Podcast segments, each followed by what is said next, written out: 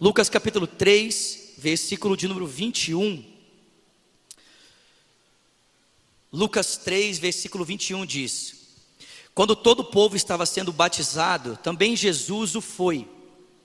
Enquanto ele estava orando, o céu se abriu e o Espírito Santo desceu sobre ele em forma corpórea como de pomba. E então do céu ouviu-se uma voz: Tu és o meu filho amado, e em ti eu me agrado. Amém? Vamos orar mais uma vez? Senhor, fala conosco essa noite, queremos ouvir a Sua voz, pedimos ao Seu Espírito que Ele incline o nosso coração na direção da Tua voz. Dá-nos olhos para ver, ouvidos para ouvir e um coração sensível para receber tudo aquilo que o Senhor deseja falar conosco. Nós oramos agradecidos em o nome de Jesus e quem crê diga amém. Quero conversar com vocês essa noite sobre o tema a minha triste tentativa de ser eu mesmo. Amém? minha triste tentativa de ser eu mesmo. A gente sabe que o tempo que a gente vive é um momento marcado por essa crise na área da identidade. Muitas pessoas vivem esse processo de crise de identidade. Nunca se falou tanto sobre isso. Nunca se buscou tanta ajuda sobre isso. Nunca tantos, tantas pessoas fizeram cursos para descobrir como encontrar sua identidade, como desenvolver esse potencial, a sua identidade, até o ponto de se sentir satisfeito consigo mesmo. Eu quero dizer para você essa noite que Deus tem uma identidade particular e singular separada para cada um de nós, amém, irmãos? Diga para quem está do seu lado: Deus tem uma identidade particular e singular separado para você. Você crê nisso, irmão? Presta atenção. Todos nós queremos ser alguém. Eu poderia dizer que todo mundo tem um anseio de ser eu, mas não eu, Zulá, também, mas de ser o eu, de se encontrar, de ter domínio sobre si mesmo, sobre o seu self. Nós queremos construir uma história que mostre para outras pessoas que nós vencemos, que nós realizamos. Queremos construir uma história que no topo dessa narrativa esteja o meu eu, o meu self o pleno conhecimento de mim mesmo, o senso completo de estar realizado. Todos nós queremos desfrutar dessa, dessa narrativa de sermos eu, de sermos uma pessoa singular, de encontrarmos a nossa identidade, de provarmos do nosso self, amém, irmãos? Todos temos esse anseio. A questão é como nós vamos conseguir desfrutar disso, porque existem dois caminhos para nós encontrarmos essa realidade, esse senso de satisfação em si mesmo.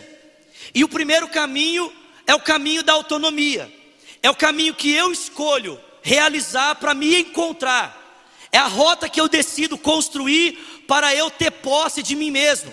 E normalmente, irmãos, quando nós queremos construir uma narrativa para termos posse de nós mesmos, essa narrativa normalmente passam por esses pilares aqui. A primeira tentativa que nós é, temos de construir uma história para nos encontrarmos é através do sucesso profissional. Normalmente nós, nós tentamos encontrar esse senso de satisfação e realização no ambiente do trabalho ou na realização da nossa vida profissional. É o cara que ele vai construir uma história e no final, por meio do seu sucesso profissional, ele bate no peito e diz: Eu me encontrei, eu me achei, agora eu sei quem eu sou porque eu tenho sucesso na minha profissão. Mas essa pessoa que tenta construir a sua história, a sua identidade, na sua vida profissional, no sucesso profissional, se alguma coisa acontece nessa área, essa pessoa ela acaba sofrendo uma crise. É mais ou menos, irmãos, o que eu estou falando com vocês aqui, o que aconteceu com Jacó. Vocês lembram do personagem Jacó descrito no livro do Gênesis? Jacó tentou construir a identidade dele na sua vida profissional, no seu sucesso profissional. Mas todas as vezes que Jacó tentava fazer isso, e algum empecilho impedia Jacó de se realizar na sua profissão, Jacó entrava em crise. Ele entrava em crise consigo mesmo, ele entrava em crise com a sua história, ele entrava em crise com o seu senso de valor. Quando nós não tentamos fazer isso, irmãos, construímos a nossa identidade na tentativa do trabalho, nós buscamos fazer isso na história do amor, na tentativa do amor. Nós queremos construir uma narrativa, uma história, um senso de pertencimento na, no, no, sentimento do amor, na realização do, do, do aspecto emocional, do relacionamento amoroso com uma outra pessoa. A Bíblia descreve isso na história de uma mulher chamada Lia. A Bíblia diz que Lia foi escolhida por Jacó não como a primeira opção, mas como a sua segunda opção. E ela tentava então, no encontrar o amor do seu marido, descobrir esse senso de valor de si mesmo, esse senso de pertencimento. E ela tentou fazer isso de várias formas e de várias maneiras, até que ela percebeu que nunca conseguiria encontrar o seu valor no amor sentimental de uma outra pessoa. Nós podemos fazer isso pelo trabalho, nós podemos fazer isso pelo amor, e nós podemos fazer isso também em outras formas, irmãos. Nós podemos fazer isso pela fama, pelo dinheiro e até mesmo pelo prazer sexual ou pela identidade sexual. E quem fala muito sobre isso é Salomão, num livro chamado Eclesiastes. Salomão talvez seja o homem na história que conseguiu buscar, tentar encontrar sua identidade nesses três lugares: fama, dinheiro e prazer sexual ou identidade sexual. E a verdade é que Salomão, quando ele tentou fazer isso nessas três coisas, o que ele percebeu é que tudo isso era vazio. Aliás, essa é a tônica de Eclesiastes. Salomão termina dizendo que tudo isso é vaidade, é como correr atrás do vento. Vocês estão comigo aqui, gente? É vaidade, é como correr atrás do vento. E eu não sei se você já teve essa experiência, mas quando você se coloca contra o vento, enquanto o vento está soprando, você pode desfrutar da sensação de o vento estar sobre você. Mas quando o vento acaba, irmãos, a única coisa que permanece é o vazio. Você tentar abraçar o vento quando ele não está mais em movimento ou não está mais contra você, é uma experiência de se abraçar ao vazio. E é exatamente isso que uma pessoa experimenta quando ela tenta construir a sua identidade nessas realidades que eu disse para você. No prazer, no sexo, ou quando ela tenta construir a sua identidade na fama. Enquanto ela existe, a pessoa desfruta do sentimento de ter essa percepção, mas quando acaba, a sensação é de abraçar o vazio, é de abraçar o nada, é de estar correndo atrás do vento. O interessante, irmãos, é que Jesus, nesse texto, está mostrando para mim e para você que existe um outro caminho para nós construirmos esse senso de identidade, esse senso de pertencimento. E qual que é esse outro caminho? O texto diz que esse outro caminho é o caminho da graça, é o caminho do favor de Deus. Porque, irmãos, preste atenção: para Jesus, identidade não é uma coisa a ser conquistada, identidade é uma coisa a ser percebida pelo dom e pela graça de Deus. Deixa eu dizer uma coisa para você: você pode tentar construir a sua identidade na força do seu braço, ou você pode receber ela como um dom e favor da graça de Deus dispensada a você. É isso que o texto está dizendo. Irmãos, Jesus não foi uma pessoa que tentou construir a sua identidade numa narrativa própria, mas ele recebeu esse senso de identidade da voz do Pai que ecoou a respeito dele: Você é o meu filho amado em quem eu me agrado, você é o meu filho amado em quem eu tenho prazer. E eu digo para você essa noite: se você e eu tentarmos construir a nossa identidade na força do nosso braço, talvez o sentimento que eu e você vamos experimentar é o senso de vazio. Mas se eu e você nos entregarmos à graça de Deus e permitirmos que a voz do Pai diga quem nós somos pelo seu favor e misericórdia, nós vamos nos encontrar em Deus e estamos certamente satisfeitos nessa realidade da voz do Pai que ecoa ao nosso coração. Você crê nisso, irmão?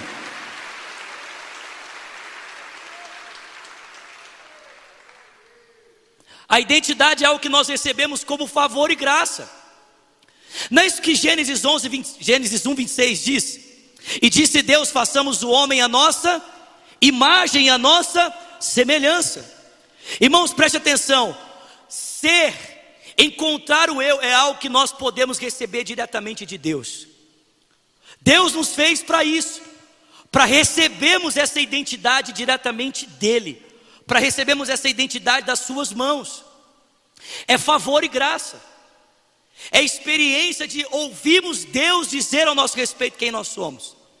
Agora preste atenção: o texto diz que apesar dessa identidade ser favor e graça de Deus sobre a nossa vida, ela ser recebida como um dom e merecido como graça e favor, essa identidade ela é recebida como graça, mas ela é experimentada, ela é entendida em três relações. Então preste atenção. Segundo Jesus, a identidade é recebida como fruto da graça de Deus, mas ela é entendida em relacionamentos. Nós recebemos isso do alto, das mãos de Deus. É Deus quem nos diz quem eu e você somos. Mas nós compreendemos essa identidade que vem como graça e, e misericórdia, graça e favor, em três relações. E o texto descreve isso. A primeira relação, irmãos, que eu e você precisamos ter, se nós queremos entender essa graça e essa misericórdia a respeito da nossa identidade que vem nas mãos de Deus, é a nossa relação com Deus. Eu não sei se você percebeu, mas Lucas é o único evangelista que diz isso a respeito de Jesus no seu batismo. O texto diz que ao ser batizado, o texto diz que Jesus estava orando. E porque ele estava orando, o céu se abriu. E ele ouviu uma voz que dizia: Você é o meu filho amado em quem tenho todo o meu prazer. Tem alguém comigo aqui? Então preste atenção, irmãos. Se eu e você queremos entender quem nós somos, a fim de estarmos satisfeitos, nós precisamos entender que isso vem diretamente de Deus, mas a compreensão dessa identidade que vem do Pai, ela é entendida em primeiro lugar no nosso relacionamento com Deus. E Jesus está dizendo que esse relacionamento acontece em um lugar de forma especial. E que lugar é esse? Jesus diz: esse relacionamento acontece de forma especial no nosso lugar de oração. Então, deixa eu dizer uma coisa muito importante para você. Se você se sente perdido na sua identidade, talvez esse senso de perdição ou de estar perdido é equivalente ao quão pouco você ora. Tem alguém comigo aqui?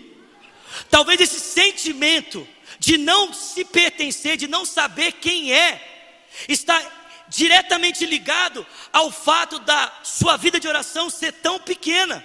Porque preste atenção, irmãos, nós só vamos entender quem nós somos pela ótica e pela visão do Pai, o quanto de tempo nós gastamos ouvindo o que Ele tem para dizer ao nosso respeito. Porque Jesus estava nesse lugar, em que a graça se manifesta para se entender quem é, ele pôde então perceber na relação do Pai quem o Pai enxergava e dizia que ele era. Irmãos, preste atenção, muitos de nós estamos perdidos nesse quesito exatamente pela falta de tempo que nós gastamos ouvindo o Pai nesse sentido, ouvindo o Pai nesse respeito. Se eu e você queremos nos livrar desse senso de estarmos desconectados com nós mesmos, nós precisamos gastar tempo parando para ouvir o nosso Pai Celestial. E preste atenção aqui.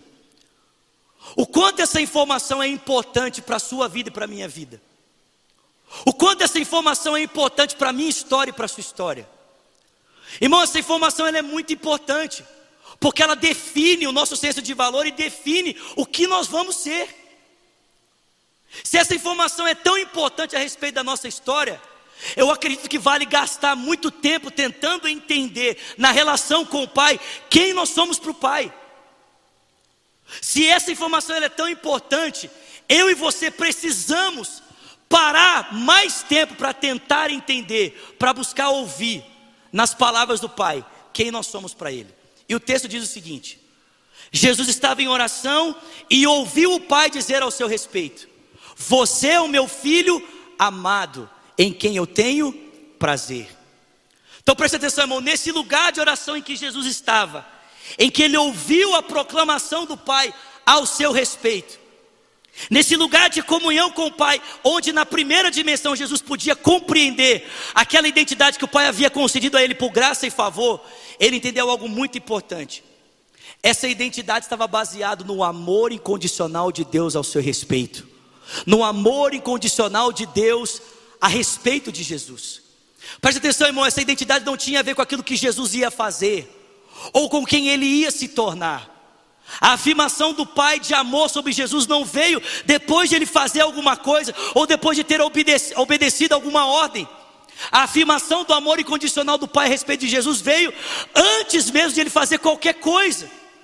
Se eu e você pararmos tempo, irmãos, nesse lugar de comunhão com o Pai, nós vamos entender pela ótica do Pai quem nós somos aos olhos dele, e ele vai dizer ao nosso respeito de que a nossa identidade para ele não tem a ver com aquilo que fazemos ou com aquilo que deixamos de fazer, mas a respeito do seu amor incondicional para conosco. Nós somos filhos amados em quem o Pai tem o seu prazer. Você pode dar um glória a Deus por isso?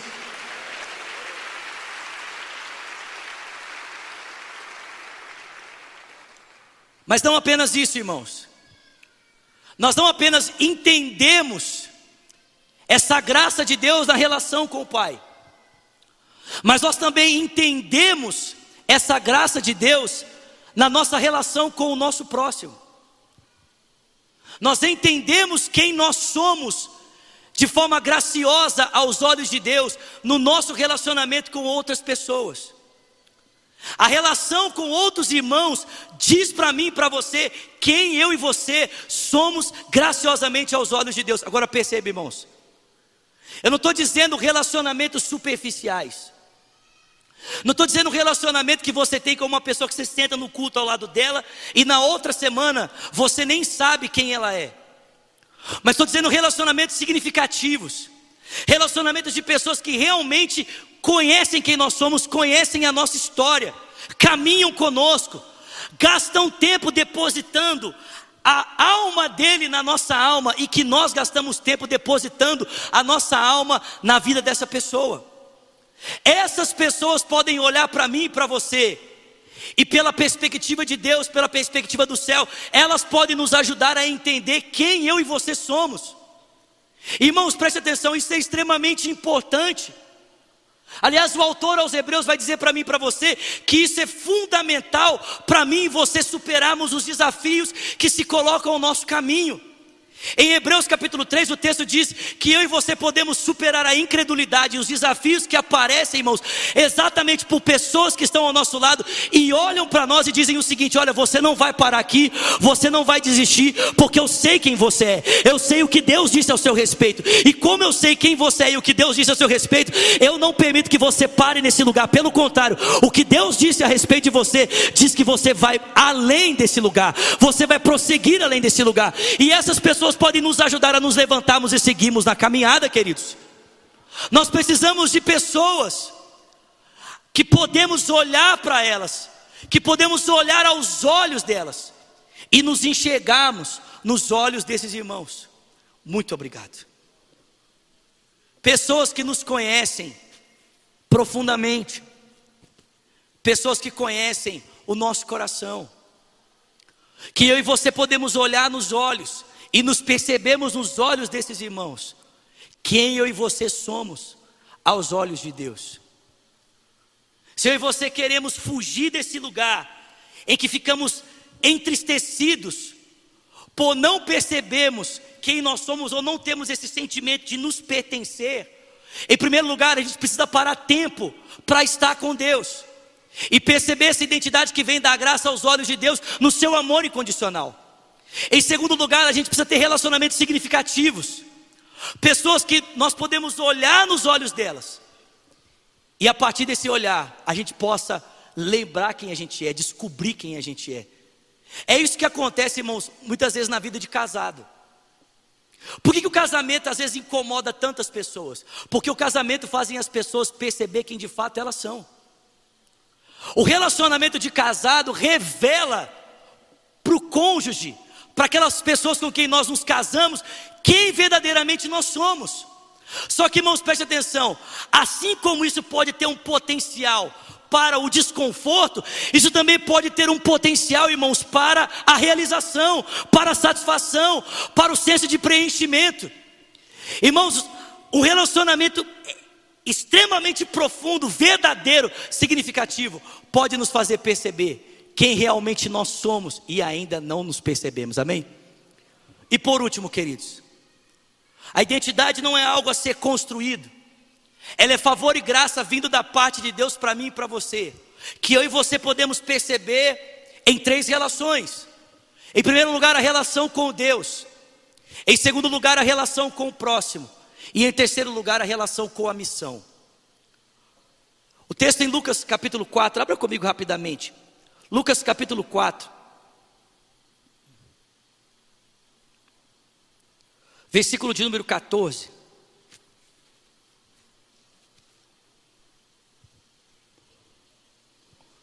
Lucas capítulo 4,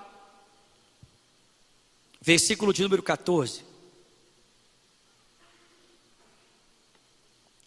diz o seguinte: Jesus voltou para a Galiléia no poder do Espírito Santo. E por toda aquela região se espalhou a sua fama. Ensinava nas sinagogas e todos o elogiavam. Ele foi para Nazaré, onde havia sido criado, e no dia de sábado entrou na sinagoga como era de costume, e levantou-se para ler. E foi entregue a ele o livro do profeta Isaías. Ele abriu o livro e encontrou o lugar aonde estava escrito: O Espírito do Senhor Deus está sobre mim, porque ele me ungiu para pregar as boas novas aos pobres.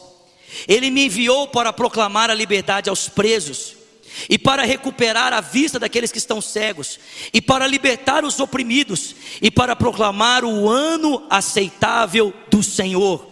E então ele fechou o livro, devolveu ao assistente da sinagoga, e aos olhos de todos que estavam fitos nele, ele começou a lhes dizer: Hoje se cumpriu a escritura que vocês acabaram de ouvir. Alguém pode dar glória a Deus por isso? A nossa terceira dimensão para compreendermos essa graça que recebemos, para entendermos a nossa identidade a partir dos olhos de Deus, é a nossa relação com a missão, irmãos. A nossa relação com o mundo que está à nossa volta. Essa dimensão de serviço ao mundo à nossa volta ajuda a gente a entender quem Deus nos fez, quem nós somos aos olhos de Deus. Preste atenção, irmãos. Jesus entendia quem ele era na sua relação com o Pai. Jesus entendia quem ele era na sua relação com os seus discípulos. Os discípulos olharam para ele e disseram: Tu és o Cristo, o Filho do Deus vivo. Mas ele também entendia sua identidade da sua missão, que foi confiada a ele pelo seu Pai Celestial. À medida que ele curava os enfermos, expulsava demônios, à medida que ele cumpria a vocação que o Pai havia dado a ele, Jesus tinha mais entendimento a respeito da sua identidade, a respeito do seu propósito, a respeito da sua missão, a respeito de quem ele era. Irmãos, eu e você, vamos ter mais clareza a respeito de quem Deus nos fez para ser, quando nós tirarmos as mãos do bolso e colocarmos as mãos na massa. Decidimos servir, decidimos nos envolver com aquilo que Deus está fazendo. Eu acho que todo mundo hoje aqui deve ter de alguma forma ficado chocado com a notícia que nós acompanhamos na Colômbia de que agora uma criança com 34 semanas no período de gestação pode ser vítima de um aborto. Só que, irmãos, preste atenção aqui. Nós ficamos esperando que a política resolva esses problemas. Nós ficamos esperando que colocarmos pessoas em posições de autoridade vão resolver esse problema. Irmãos, preste atenção. Tudo isso é uma forma de nós lidarmos com isso. Mas se a igreja de Jesus se levantar no poder e na autoridade do Espírito Santo e desempenhar o seu papel na sociedade à sua volta, irmãos, nós somos capazes de mudar a sociedade muito mais do que uma política pode fazer, muito mais do que um político pode fazer. Irmãos, preste atenção. Ações políticas não acontecem apenas quando eu e você votamos. Ações políticas também acontecem quando nós nos levantamos para fazer o bem na sociedade que vivemos, quando nos levantamos para fazer algo que transforme a vida das pessoas que estão à nossa volta. Alguém está comigo aqui, pelo amor de Deus? Quando nós fazemos isso, nós vamos encontrando de fato quem nós somos. Quando você alimenta o necessitado, quando você ajuda o aflito, quando você vai no hospital e visita alguém que está enfermo, quando você vai ao presídio e presta assistência a alguém que está encarcerado, irmão, nesses lugares e nessa dimensão, nós vamos descobrindo um pouquinho mais de quem Jesus nos fez para ser. E se muitas vezes nós estamos perdidos, irmão, é porque falta esse lugar de serviço na nossa vida falta comunhão com Deus, faltam relacionamentos significativos, mas também faltam mãos estendidas para tocar alguém que Jesus quer tocar através de mim. Essas três dimensões nos fazem ter esse senso de pertencimento. Poxa, eu sei quem eu sou. Eu sou um filho de Deus. Eu sei quem eu sou. Eu sou imagem e semelhança de Deus. Mas se nós não temos isso, irmãos, nós nos sentimos perdidos. E nessa sensação de estar perdido, nós ficamos tentando encontrar por meio de outras narrativas o nosso senso de pertencimento, só que isso vai dar no vazio. Irmão, se você quer de fato se sentir preenchido e realizado, você precisa se achar aos olhos de Deus, na relação com Deus, numa relação de verdade com o próximo e num relacionamento significativo que possa transformar o mundo à sua volta. São nessas coisas que nós de fato nos encontramos. São nesses lugares que eu e você podemos experimentar dessa consciência, da graça que Deus nos dá, para descobrirmos quem nós somos nele. Serviço, irmãos. Jesus disse: O Espírito de Deus está sobre mim, e Ele me ungiu para curar, para libertar, para transformar. Se eu e você, irmãos, nos permitirmos viver isso, Deus vai nos fazer entender quem nós somos aos olhos dele. Deus vai nos fazer entender quem eu e você somos para Ele. O que as suas mãos podem fazer hoje que pode transformar a vida de alguém? O que as suas mãos podem fazer hoje que pode acrescentar favor e vida à história de alguém? Irmãos, preste atenção, preste atenção. Às vezes nós ficamos esperando que muitas pessoas façam o bem para nós. Mas preste atenção, o bem que nos satisfaz não é o bem que nós recebemos, é o bem que nós fazemos. O bem que nos preenche não é o bem que nós recebemos. Sabe, algum tempo atrás eu li isso num livro. Nós temos mais prazer de colocar a comida na boca de alguém que está precisando, está passando fome, do que às vezes colocar comida na nossa boca. Nós nos sentimos mais preenchidos e mais realizados quando nós alimentamos alguém que está em falta do que quando nós colocamos comida na nossa própria boca. Por quê, irmãos? Porque o bem que me preenche não é o bem que eu experimento, é o bem que eu realizo, é o bem que eu faço a outro, é quando eu toco a vida de alguém. Sabe, irmãos, é nesses lugares que Deus quer que eu e você encontremos a nossa, a nossa real identidade. Nesse favor e graça que nós recebemos dele. Você é o meu filho amado. Mas essa consciência de quem nós somos, ela é percebida quando nós paramos para estar com Deus. Ela é percebida quando nós paramos para ter relacionamentos significativos e profundos com outras pessoas. E quando nós paramos para servir pessoas, para fazer o bem a alguém, para que esse bem me sinalize, me ajude a entender um pouco mais de quem eu sou aos olhos de Deus. Você pode ficar de pé no seu lugar, por favor?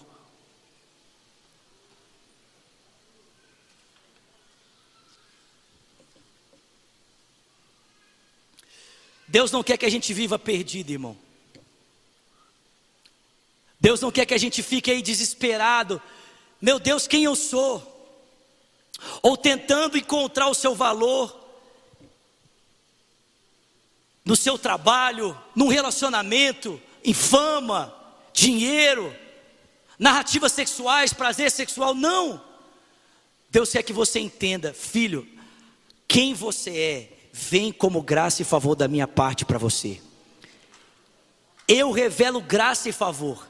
E essa graça e favor que eu derramo sobre você diz quem você é. Mas para você entender isso, você precisa parar para estar comigo.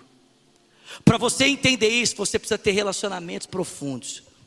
E para você entender isso, você precisa servir as pessoas à sua volta.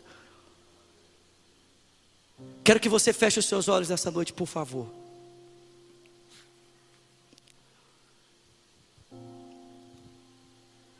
Eu quero que você faça essa pergunta para você. Eu tenho escolhido construir a minha identidade na minha força, eu tenho escolhido construir a minha identidade em alguma história que eu tenho contado para mim, ou eu tenho escolhido deixar a graça de Deus dizer quem eu sou. Pai, nessa noite eu oro, Senhor porque o Senhor nos fez para sermos Sua imagem e semelhança.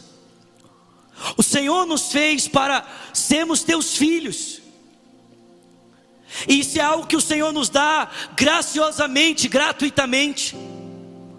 Não é algo que nós nos esforçamos para ter, mas algo que vem como graça e favor imerecido da parte do Senhor a cada um de nós. Pai, mas se nós não temos acessado essa graça, se nós não temos acessado essa bondade, é porque talvez falta alguma dessas dimensões aonde essa bondade é percebida na nossa vida.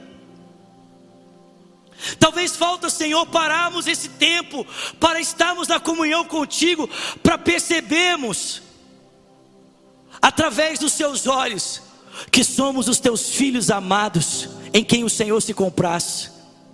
Por causa de Cristo, por causa de Sua graça, estamos nesse lugar de favor e misericórdia.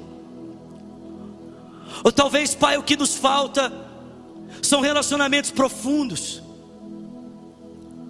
Pai, nós somos muitas vezes uma geração de tantas pessoas se sentindo sozinhas, lidando com um sentimento de solidão profundo, porque não conseguimos, ó Pai, nos conectarmos com pessoas, não conseguimos termos relacionamentos profundos. Mas eu oro nessa noite, Senhor, para que a gente vença as barreiras do egoísmo, para que a gente vença as barreiras do orgulho, e a gente possa entender que não dá para vivermos sozinhos, nós precisamos de pessoas. Nós precisamos abrir o nosso coração para alguém, nós precisamos deixar alguém entrar na nossa história, conhecer os nossos traumas e conhecer as nossas vitórias, conhecer as nossas derrotas e conhecer o nosso sucesso, para que essas pessoas possam olhar nos nossos olhos e elas possam, por meio desse relacionamento profundo conosco, nos lembrar quem nós somos a partir dos olhos do Senhor. E Pai, restaure em nós essa dimensão do serviço. Faça-nos entender, Senhor, que uma parte de compreender quem nós somos tem a ver com o desempenhar da nossa vocação, do nosso serviço ao mundo, do amor que nós damos ao outro em forma de serviço, Senhor.